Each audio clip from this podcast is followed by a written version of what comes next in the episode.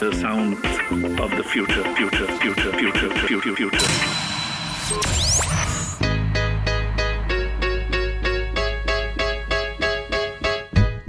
Hola a todos, bienvenidos a un nuevo episodio de Por 100, un podcast dedicado a todas las noticias y avances de la banca digital, traído por ustedes por GetSherpa. Este es un espacio dedicado a todos los que quieren estar al día con la industria fintech y saber hacia dónde nos estamos dirigiendo. Mi nombre es Mijael y en cada episodio estaré invitando a diferentes especialistas del sector que nos estarán compartiendo sus conocimientos, experiencias y sus consejos sobre lo que se viene en la banca digital. ¿Por qué por 100? Porque en cada capítulo multiplicaremos historias que nos permitirán imaginar los próximos 100 años de tecnología financiera. Como en cada episodio al final tendremos al profe Rivera con una entretenida historia contándonos cómo hemos llegado a la industria financiera actual. Y si te gusta este podcast te puedes suscribir y activar las notificaciones para que no te pierdas ningún episodio, además de estar apoyando el programa. Acompáñanos a multiplicar.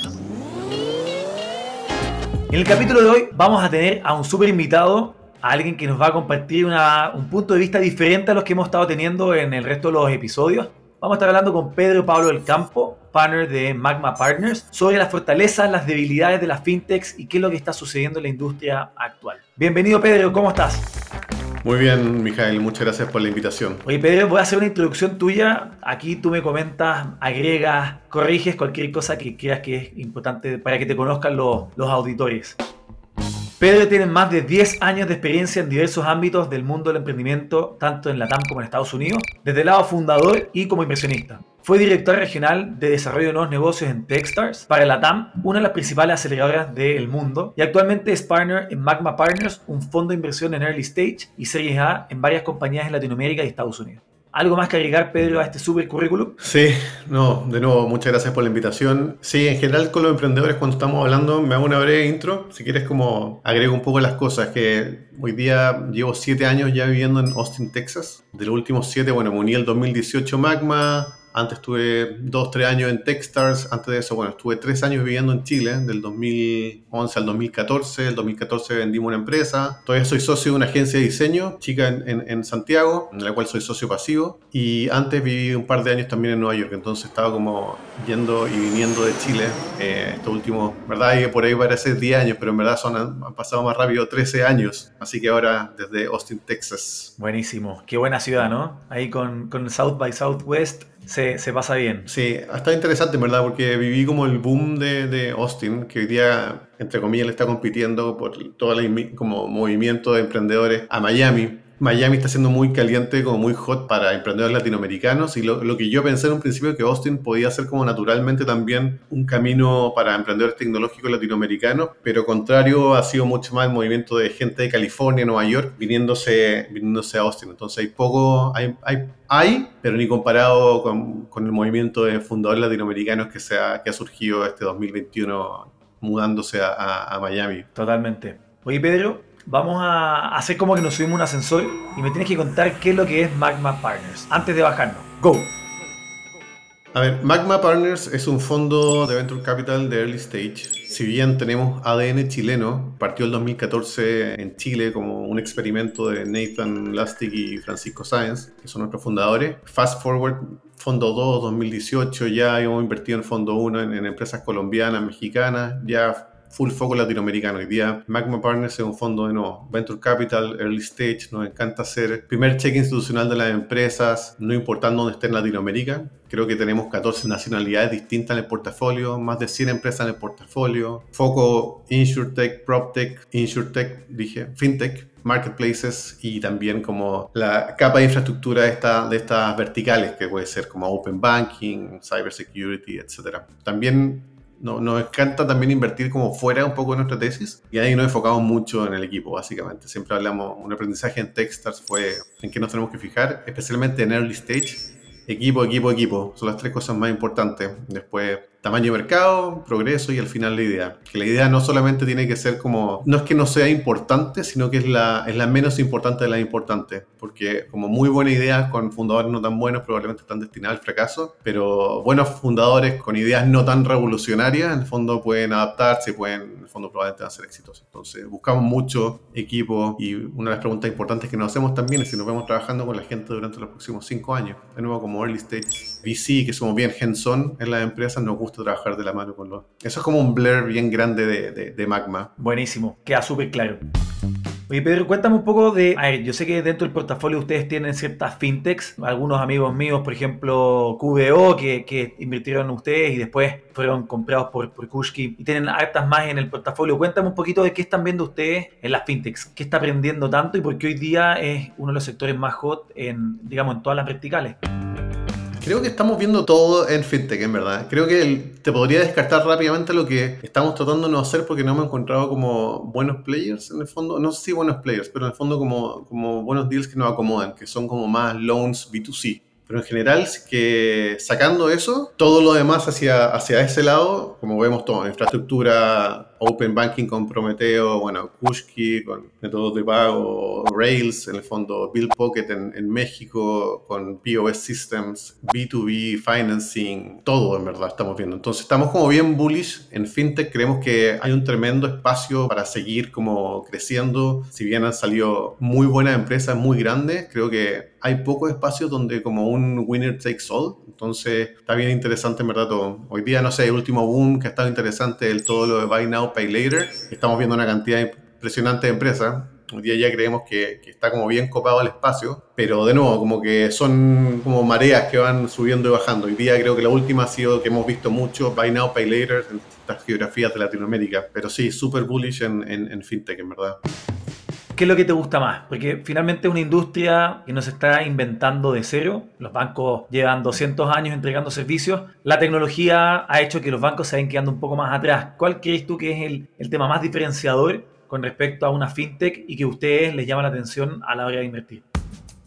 Lo que más me apasiona, creo que es buscar soluciones a, los no bancarizados. Que no quiere decir solamente como, lo, como al fondo de la población, sino que también hay como tremendos problemas que están siendo solucionados para middle class en todos los países, donde en general el banco no atiende o atiende muy mal, ¿no? Entonces hay una tremenda oportunidad ahí de cubrir tanto como middle class y lower class en, en, Latinoamérica y también en el caso de, de pymes también, como súper, súper mal atendido, ni qué decir lo que cuesta abrir una cuenta. Yo lo viví personalmente en Chile, cuando vivía en Chile, abrir una cuenta si uno no tiene como un contacto es literalmente casi imposible. No sé cómo estará ahora, no me sorprendería que no haya cambiado mucho, pero no sé, lo vemos en Colombia con empresas que, startups nuestras que están buscando ese tipo de soluciones, México también, todo es como un problema bien transversal a la región. Entonces te diría que lo que me apasiona y creo que donde está todavía la gran oportunidad, más que atender como al, al cliente como bonito, es como todo lo que está como no bancarizado. Ahí es como una tremenda oportunidad.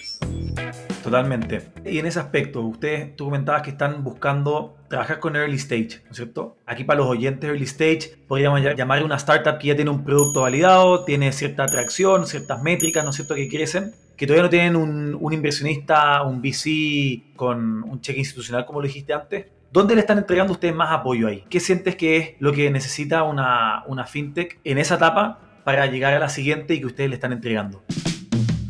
Creo que de nuevo, nosotros mientras más temprano, más cómodo. De hecho, estamos en general invirtiendo con ángeles eh, en esta etapa. Hay poco, hay poco fondo realmente como de early stage. Generalmente los fondos, los, los, más conocidos, están como seed, como grandes, en el fondo como grandes cheques desde, no sé, 3, 4 millones de dólares. Ahora un poco más, están esforzando un poco más de, de achicar un poco sus tickets porque hay más competencia, entonces quieren entrar un poco más early. Pero en general sí, muy temprano. Y ahí los ayudamos con todo. Básicamente vemos mucho, por ejemplo, cuando estamos hablando con emprendedores que, nada, imagínense, estamos en Chile, entonces tenemos una SPA, eh, quiero levantar de fondos regionales que probablemente no te van a invertir en la SPA local, entonces voy a armar una c Y ahí el primer error.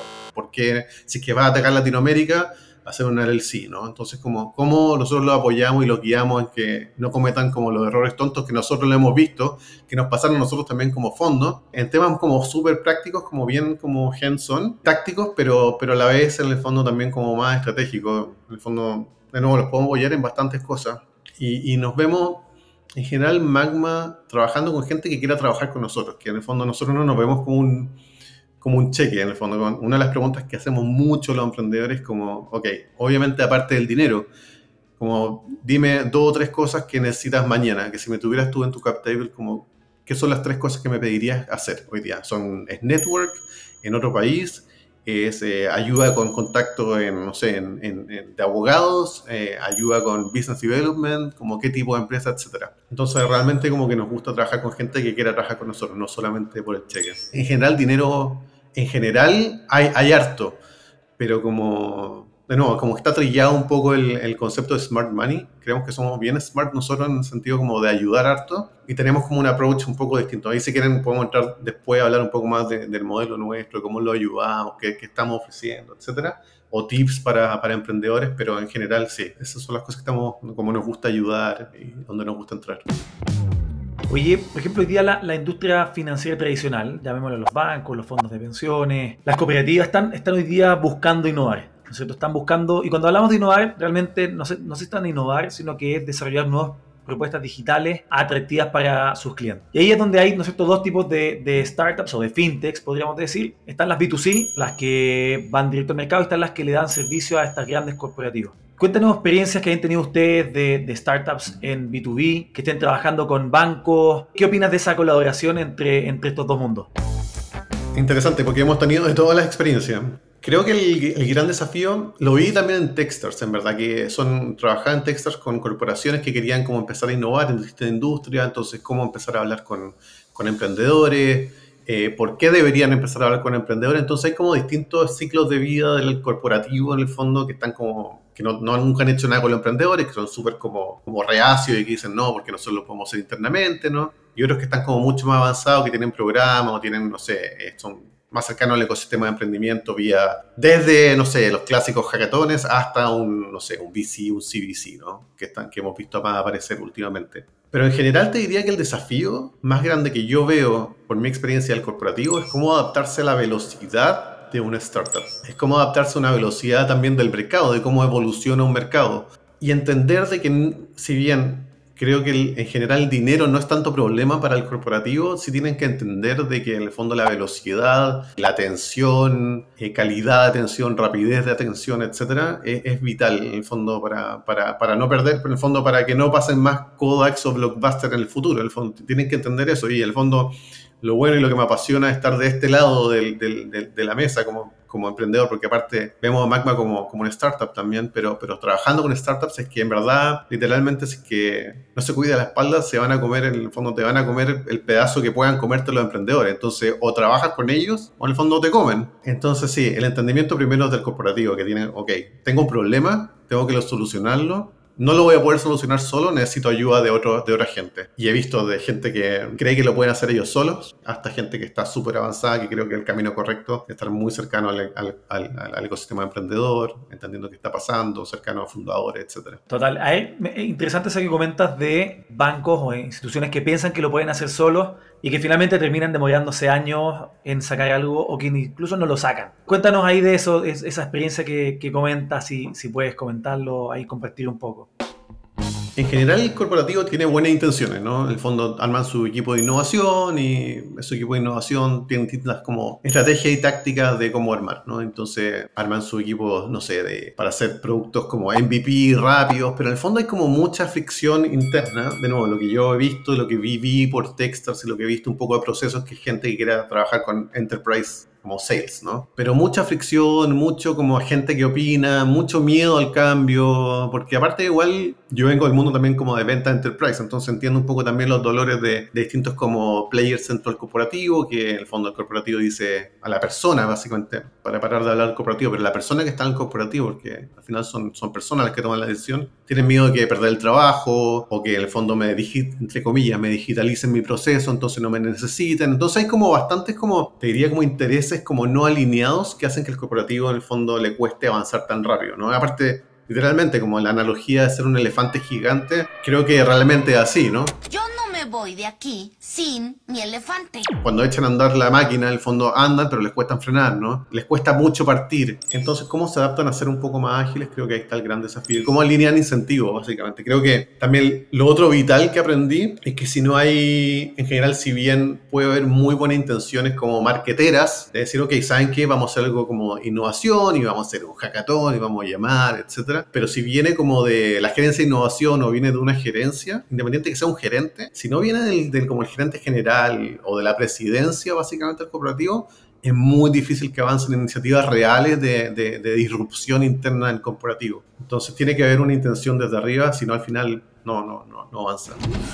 Ok, polilla. O sea, lo que tú acá estás comentando es, el corporativo es una institución que está compuesta por personas, esas personas tienen sus propios intereses que muchas veces pueden estar un poquito separados del bienestar, digamos, de la compañía en, en general. Pero sí, no, pero ojo, que en el fondo es como, mm, no están separados de intereses, pero al final la gente no es un corporativo, en el fondo. La gente que toma decisiones es gente, ¿no? Y tiene como sus intereses, es como, y la gente en general tiene intereses, si bien uno debería creer que todos tenemos buenas intenciones, pero en general la gente se mueve o por, en el fondo, mantener mi pega, que es natural, entonces tengo que salvar mi pega, tengo que mantenerla. El bono final de año, cómo me lo gano, cómo no me echan, en el fondo. Entonces, ese es el incentivo y está bien, en el fondo, porque, ¿no? Entonces, y eso tiene que alinearse también con el corporativo.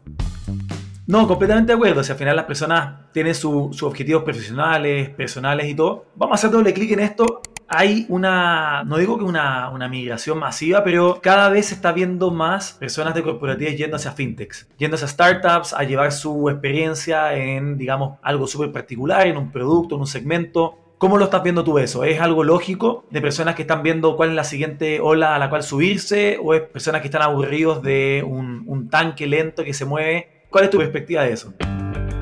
De acuerdísimo. Y creo que está pasando en tres niveles. Uno, y esto también es malo al corporativo, creo yo, eh, tiene un desafío gigante que es talento, ¿no? En el fondo sales de la universidad, voy a generalizar un poco, creo que no es lo correcto, pero, pero podemos decir que en general el profesional latinoamericano le gustaría como emprender, ¿no? Es como, de nuevo, es como lo que está como más in. Entonces toman el camino o de emprender inmediatamente o de irse al corporativo Perdón, y creo que lo más importante hoy día donde está tomando muchas tracciones como startups, ¿no? Unirse a una startup tanto temprana o con mucha más tracción, donde pueden aprender, ser mucho más rápido, etc. Entonces el corporativo siento que en general ha perdido esa como, como lo sexy en el fondo, que en el fondo yo tengo 41 años, entonces salí, yo salí de la universidad y quería trabajar como en una empresa grande, etc. Hoy día creo que ese paradigma está cambiando bastante, no digo que haya cambiado, pero está cambiando. Entonces uno, yo si saliera hoy día de la universidad probablemente estaría tratando de entrar a trabajar en una startup, sí o sí. No emprendería, pero sí entraría sí o sí en una startup. No me, llama, no me llamaría la atención, nada la atención trabajar en un corporativo creo que ya dejó de, de, también lo otro bonito, que creo que, de nuevo, generalizando un poco, creo que tiene sus matices, obviamente, pero en general el dinero no necesariamente está ganando hoy día, está ganando la experiencia, como cultura, etcétera, ¿no? Y después sí, hay como los, te diría, como los treinta y tantos de hoy día, 20 como muchos, están, sí, están queriendo como salirse un poco del corporativo porque ya vivieron el dolor, entienden en el fondo de adentro el dolor y ahí dicen, ok, identificó un dolor, de tal industria, o bueno, la, de la industria financiera, quiero solucionarlo porque lo entiendo, tengo la experiencia, tengo un equipo, tengo que darme un tipo, un CTO, que va a ser partner, que también trabajó conmigo, nos queremos comer el mundo, el corporativo no me dieron espacio para, para, solucionarlo, lo voy a solucionar yo. Y eso está pasando mucho. Y el tercer factor que te nombraba, que creo que, estaba, que, creo que es súper bueno para el ecosistema, es que ex, o sea, empleados de startup de hoy día, no sé, los Rappi, Kavak, Nubank, etcétera, en el fondo están, Mercado Libre, que son como, la, como los iconos hoy día un poco del ecosistema de emprendimiento tecnológico, están volviendo a emprender. Y eso es muy bueno porque aparte lo que está pasando es que esos fundadores también están recibiendo fondeo de los propios CEOs de esa empresa, que conocen cómo han trabajado, que conocen un poco como que, ok, van a implementar un poco culturalmente métodos parecidos que yo conozco y está pasando ese como reciclaje de dinero dentro del ecosistema de emprendimiento. Entonces está pasando algo muy bonito hoy día, eso está pasando ahora. Que eso es lo que generalmente tenía Estados Unidos, ¿no es cierto? El, el ecosistema Silicon Valley o de Israel, que eran ecosistemas con mucha rotación, digamos, muchos exit, muchas startups que crecieron, se volvían a, salir, ¿no es cierto?, nuevas startups de ahí, que en Latinoamérica no había mucho hasta hace dos, tres años, ¿no? Eh, un poco eso es lo que lo que está pasando. Sí, de acuerdísimo. Eso, bueno, reciclaje de dinero que hace, te diría, tres años no existía mucho, hoy día sí está pasando. Hoy día, al fondo, muchos decks tienen como, no sé, oye, soy yo ex Rappi y un ex fundador de, o sea, perdón, un fundador de Rappi me puso dinero. O tal y tal CEO de hoy día, tal empresa, que es algo que también nosotros estamos buscando mucho. En el fondo también apoye, podemos apoyar bastante como Magma con nuestros fundadores más exitosos que estén aportando como conocimiento y también como fondeo. Creo que, que sí está pasando muy interesante. Y no, el corporativo está entre medio tratando de pelear su espacio por talento, que eso es un dolor también que es para conversarlo todo un día también, que lo que está pasando competencia por talento a nivel startup, a nivel corporativo. Y ahí dentro de, de, la, de las diferentes acciones que hacen las instituciones tradicionales, ¿no es cierto? Está en armar su equipo de innovación, como ya lo comentaste. Algunos están sacando spin-offs, ¿no es cierto? Y están sacando un nuevo banco, por afuera, que se comporta como un satélite, y otros están trabajando, que lo mencionaste antes, un, un, CVC, ¿no es cierto? Un Corporate Venture Capital. ¿Qué ves en eso? Porque también hay muchas personas de bancos que están oyendo este podcast, que están escuchando estos temas y que realmente no lo conocen tan en profundidad. ¿Qué, qué podrías comentar de, de, las ventajas de un CVC? Porque además Techstars trabaja, trabajaba con muchos corporativos que entraban en esta modalidad también, ¿no es cierto? El de Barclays con, con Techstars en Londres y, y varios otros, creo que Capital One también. A ver, voy a dar mi perspectiva de, como de Venture Capital, uno. Creo que, y vemos como tema de rol. Entonces, por ejemplo, Vamos a partir por los company builders, que es como un extremo, ¿no? Para el corporativo. Company builder, yo armo empresa, spin-off, esta empresa X es dueña 40% del, del, de, de, la empresa o 50%. Traigo, no sé, ejecutivos que van a llevarla a cabo o que van a tener, no sé, un 10, 20% de la empresa. Creemos que, en general, no digo que nos, porque seguro vamos a encontrar casos de éxito a nivel global, pero en general te diría que para Venture Capital eso no es tan interesante porque una de las cosas que nos fijamos mucho a nivel cuando están muy tempranos es que cuiden su cap table. Entonces, si el fundador no tiene la capacidad de decidir por sí mismo, por más que bueno sea, pero tiene que pasar por, el, entre comillas, por una decisión corporativa, no es tan interesante, ¿no? Si bien, de nuevo, pueden salir cosas bien interesantes del company builder, creo que desde la perspectiva de Venture Capital es difícil fondear alguna. Hemos visto un montón de empresas que salen así. No sé si hemos fondeado una de esas. Puede ser que sí, pero, pero no tengo una en la mente que diga, ah, ya, está ahí como que va muy bien, ¿no? Después sí, podríamos decir, bueno, company building, innovación, ¿no? Y son proyectos en el fondo que tocan ciertos emprendedores y creo que ahí donde está un poco más donde tech, mi experiencia con Techstar estaba, más que CVC. Se trabajaba mucho con, la, con los equipos de innovación, se identificaban dolores eh, se y de ahí identifican, ok, vamos a trabajar en tres verticales específicas de, no sé, por ejemplo, Barclays FinTech, ¿no? Cybersecurity va a depender del programa, pero Cybersecurity, acceso a como bancarización, SMI, que son pequeña y mediana empresa, etcétera, ¿no? Y de ahí salen a convocar y trabajan y una metodología bien como bien probada durante tres meses con distintos módulos, etcétera, como bien bien establecida, ¿no? Eso mi experiencia creo que ha funcionado bien y sigue funcionando bien. Y después están los CVCs que en el fondo lo que buscan es como tener como exposición a, lo, a los emprendedores, pero ahí también creo que en general, si bien el, el, CVC en el fondo viene como tiene un brazo de inversión y puede ser atractivo para un emprendedor tener fondeo de, de, de CVCs, en general no he visto que sea como la primera opción de un fundador tener fondeo de CVC. Te diría que es como más plan B, no por el, no por el desprecio, sino que en el fondo lo que están buscando es como, ok, estoy levantando fondeo para mi empresa, necesito apoyo, necesito gente que haya pasado por lo mismo que yo, que tenga conexiones afuera Latinoamérica, que tenga acceso eh, a plataformas, no sé, acceso a LPs que en distintos países que me abran puertas, etc. Entonces buscan como, como otro tipo de relaciones que sea como mucho más como dinámica, ¿no? Y creo que el CVC, si bien, de nuevo, te puede aportar mucho en términos de apertura de puertas para adentro, no sé si muchas veces te aporta para afuera. Creo que está evolucionando y el ecosistema también está evolucionando, pero, pero sí, esa es mi perspectiva de, los tres, de las tres cosas que veo hoy día como corporativa. ¿Le ha tocado co-invertir con algún CVC? Sí, estoy sentado en un par de directorios con CVC. En general es buena, es buena la experiencia, pero se nota como en términos de velocidad, de proceso, se nota la diferencia es muy importante la, la, la, la, diferencia, en el fondo, ahí. Y eso también es culturalmente intrínseco al corporativo. Nosotros en general creemos que somos relativamente rápidos como fondo. Estamos como el extremo como más rápido de los fondos, como self-promotion. Pero en general tomamos decisiones bien rápido y podemos movernos rápido. Y por el otro lado, el CVC, creo que la experiencia que en general he visto, que es más lento. Primero de proceso de rondas de inversión, que tienen que pasar por un comité más lento y que tienen que tener aprobaciones por no sé quién, etc. Y después los directores también, que oye, necesito esto de tal manera, que me mandes como la minuta de tal forma. Y en ese sentido creemos que, no, Magma y en general los fondos tienen un rol mucho más de ser como adaptarnos un poco a la cultura organizacional de cada startup. Si bien queremos cierto tipo de información de tal manera, creo que ahí también está la diferencia. Es como lo mismo de nuevo, como la comparación de startup corporativo, eh, VC versus CVC. Hoy al principio hablaste del tema de inclusión financiera, ¿no es cierto? De, cómo empezar a meter más personas al sistema, que utilicen más los productos, ¿no es cierto? No es solamente darle una cuenta. Y ahí cripto obviamente es una, una vertical en sí mismo dentro de, de FinTech ¿Qué opinas de las criptos, de Bitcoin, de los DeFi, de, ¿no todas estas nuevas startups que están saliendo? Incluso algunos bancos adoptando Bitcoin como moneda de inversión. ¿Cómo están viendo ustedes, Magma, esta industria?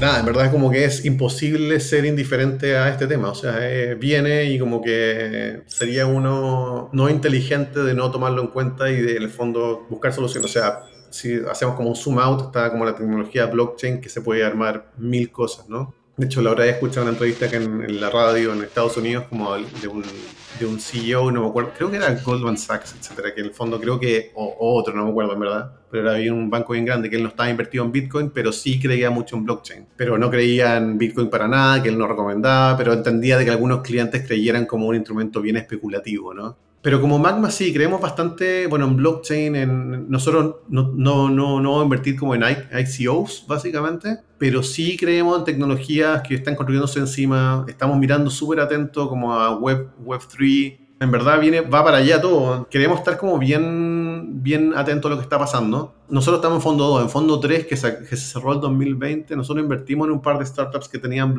como base de blockchain, etc. Entonces, de nuevo, creo que es súper bullish en todo lo que es blockchain, en todo lo que es como, bueno, todo lo que tiene que ver con, con tecnologías que están siéndose construidas, independiente de como el nombre por abajo, que sea Bitcoin o Ethereum, Solana, lo que sea, ¿no? Yo creo que lo, lo interesante que se viene, y el experimento que creo que fue bien bonito fue de Web3 o DAO en el fondo, el, perdón, DAO más que nada, era la compra de la constitución de Estados Unidos, ¿no? Que fue un proyecto súper interesante, ¿no? Como, como casi que sociológico fue bien interesante y fue bien transparente todo el proceso, después se volvió y creo que fue la regla bien transparente y fue, creo que fue bien bonito, a pesar de que no ganaron al final la, como la puja, pero creo que ese tipo como de, empresa donde va a ser como mucho más de, democratización, de toma de decisiones, de proyectos, etcétera, va a estar bien interesante. Entonces para allá va, va a ir todo. Sería como, en verdad, creo que no es inteligente no, no estar atento y no, no tener los ojos puestos para allá. Totalmente. Oye, Pedro, cuéntanos, ya entrando a un, terreno más tuyo y tus finanzas, cuéntanos algún placer, algo que te encanta, algún hobby que te gustaría hacer y de qué manera lo convertirías en una forma de ahorrar. ¿No es cierto? Acá nosotros en GetSherpa tenemos una regla que se llama el placer culpable. Cada vez que gastas en algún tipo de comercio, automáticamente ahorras. Cuéntanos algún hobby tuyo y, cómo lo convertirías en, en algo automático para ahorrar o invertir en cripto, lo que sea. Una buena pregunta, en verdad. Tengo, bueno, tengo dos niños, en verdad. Mi, mis redes están en Chile, en verdad. Entonces, mi, mi foco es familia y el, mi hobby hoy día, en general, siempre he sido muy deportista, como toda mi vida, y hoy día estoy trotando mucho. Creo que, en verdad, lo que en su momento lo que hizo Burn to Keep puede ser alguna solución. No, nunca lo ocupé, en verdad, pero, pero ahí puede haber algo. Pero mi hobby, decía así, no, trote, es lo que me distrae de todo. Oye, y vamos a pasar a la, a la sección de la futurología. ¡Ay, Dios! ¡Es el futuro! Ya, esta sección, la idea es que nos cuentes cuál es tu visión de dónde va a estar la industria financiera en los próximos 10 años. Más que la industria, digamos, en la tecnología de la industria. Y acá lo vamos a grabar, ¿no es cierto? Vamos a escucharlo en 10 años más para ver qué tan cerca le estuviste de, de apuntar a esta, a esta super predicción. Es una buena última pregunta como para resumir un poco todo lo que hemos conversado, ¿no? Creo que por el lado de fintech o el lado financiero, creo que los bancos siempre han tenido una deuda con, toda la población como no bancarizada. Creo que la bancarización, la transparencia, los préstamos más justos, etcétera, debería ir apuntando ahí, como emparejar la cancha un poco. Creo que también es como un, una misión que intrínsecamente las startups han tomado eh, porque ven una oportunidad ahí Entonces, como emparejar la cancha, como esa clase media que no alcanza como para una tarjeta de crédito o una tarjeta de crédito con tasas justas, que en el fondo, si es que no pago, cómo yo puedo repactar mi deuda, en el fondo con, con tecnologías, en el fondo que me ayuden a solucionar el problema, a salir de deuda, a entregarme más educación financiera, etcétera, ¿no? Creo que en, 10 años ojalá vea como toda esta como no bancarización bancarizada.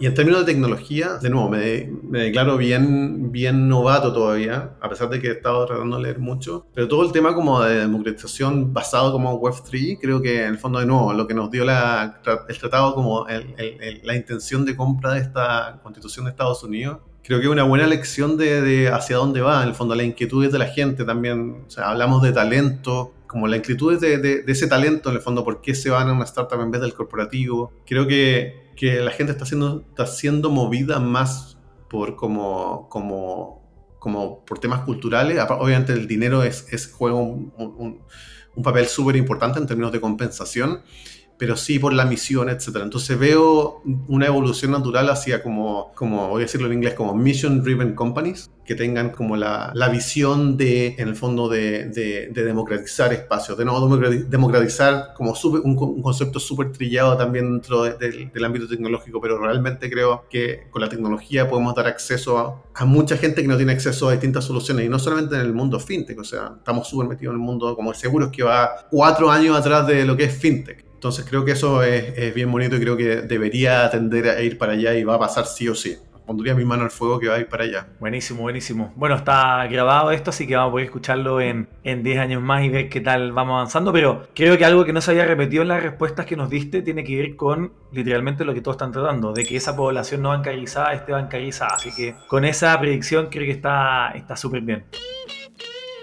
Oye, Pedro, si la gente le gustaría ponerse en contacto contigo, ¿cuál es el mejor canal para hacerlo? O sea, dos caminos. Uno, si buscan como. Si, tengo una empresa y quiero hacer una startup tecnológica, en general nosotros ponemos ahí en qué estamos invirtiendo, pero si quieren startup tecnológica que, seamos, que sea evaluado, busquen en nuestra página, en la página de aplicación, donde en general tratamos de estandarizar todo todos los procesos, en el fondo, cuál es la información mínima que estamos buscando y que si entramos en una llamada probablemente te vamos a preguntar lo mismo. Pero también como muy abierto con mi mail, pedro.magmapartners.com, en el fondo, la gente que me quiera escribir, en general tenemos como una regla, una regla dentro de Magma, como que ningún, ningún emprendedor se queda atrás. Básicamente todos tienen una respuesta, etcétera. Nos preocupamos bastante de eso. Eso va desde nuestro analista hasta los partners. Bueno, Twitter, Pedro del Campo K. Eso en verdad. Eh, tenía, bueno, Clubhouse, pero ya no se ocupa nada, murió hace rato. Pero eso, sí, lo más fácil, en verdad, mi mail súper abierto, en verdad, responder las preguntas que se quieran. Perfecto. Oye, Pedro, te agradezco muchísimo por tu tiempo, por la entretenida conversación, por este nuevo punto de vista que estamos sumando al, al podcast. No habíamos tenido a alguien desde el lado del mundo impresionista todavía. Así que espectacular aquí todo lo que nos compartiste. Y bueno, te deseo el mejor de los éxitos. Nada, muchísimas gracias por la invitación. La pasé muy bien y también les deseo lo mejor a ustedes. Un abrazo grande.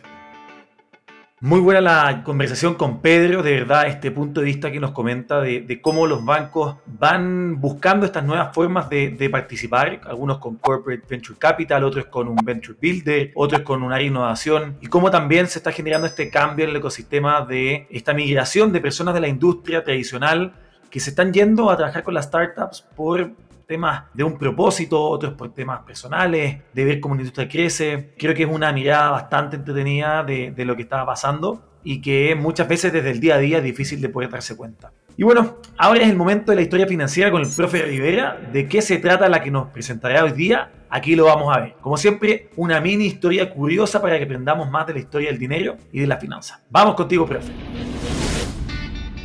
Hola a todos. En este episodio profundizaremos sobre un concepto financiero que durante estos últimos días se ha escuchado más de lo común por la invasión de Rusia en Ucrania. Se trata del SWIFT y de por qué la Comisión de Países entre Estados Unidos, Francia, Alemania, Italia, Reino Unido y Canadá decidieron sancionar a Rusia, excluyendo a varios de sus bancos del sistema SWIFT. Pero, ¿qué es el SWIFT? Sus siglas en inglés significan Society for Worldwide Interbank Financial Telecommunication. En español es Sociedad Mundial de Telecomunicaciones Financieras Interbancarias. Y se trata nada más que de una sociedad cooperativa belga que provee servicios relacionados a transacciones y pagos entre bancos alrededor de todo el mundo. Popularmente, la palabra SWIFT se usa en los bancos para referirse a la operación interbancaria que hace esta misma empresa o para los códigos identificadores de cada banco en esta red. Estos se llaman códigos SWIFT. SWIFT actúa como un mensajero entre los bancos para dar instrucciones de transacciones entre ellos. No maneja cuentas de cliente ni manipula o custodia fondos de personas. Como sociedad cooperativa, SWIFT es de propiedad de todas las instituciones financieras que son sus miembros. Su fundación data en Bélgica en el año 1973 y fue creada debido a la necesidad de evolucionar de un sistema antiguo, con instrucciones escritas a mano y enviadas vía Telex. En sus comienzos, la red incluía a 239 bancos en 15 países y se estableció luego como un estándar común de transacciones financieras y envío de información bancaria en el mundo. En el presente, SWIFT conecta a más de 11.000 instituciones financieras en más de 200 países y es responsable aproximadamente de la mitad de los fondos que se envían internacionalmente cada día. Volviendo a los acontecimientos actuales, la medida tomada por los países mencionados anteriormente de excluir del SWIFT a bancos previamente sancionados en Rusia tiene como objetivo el bloqueo de operaciones, tanto de recepción como de envío de dinero internacionalmente. De esta manera se busca generar una presión económica y una desestabilización de la economía rusa en busca de un acuerdo para detener la invasión que está sucediendo. Aún no sabemos qué resultados obtendrá esta y otras medidas por venir en el conflicto Rusia-Ucrania. Incluso la neutral suiza ha impuesto sanciones en contra de sus líderes y oligarcas. Producto de estas sanciones y la sanción del SWIFT, se especula de una transición hacia operaciones con criptomonedas para las empresas y ciudadanos rusos. Sin embargo, es algo difícil de implementar inmediatamente. Tampoco la liquidez de este tipo de activos es suficiente para satisfacer el 100% de las necesidades rusas. Diariamente, las transacciones internacionales en Rusia se estiman en el orden de los 50 mil millones de dólares, casi el valor total de las transacciones de Bitcoin alrededor del mundo. Casos como este abren nuevos canales de conversación sobre el futuro de las criptomonedas y su mayor adopción en el mundo. Espero que hayan disfrutado esta breve historia del SWIFT y su protagonismo durante los últimos acontecimientos.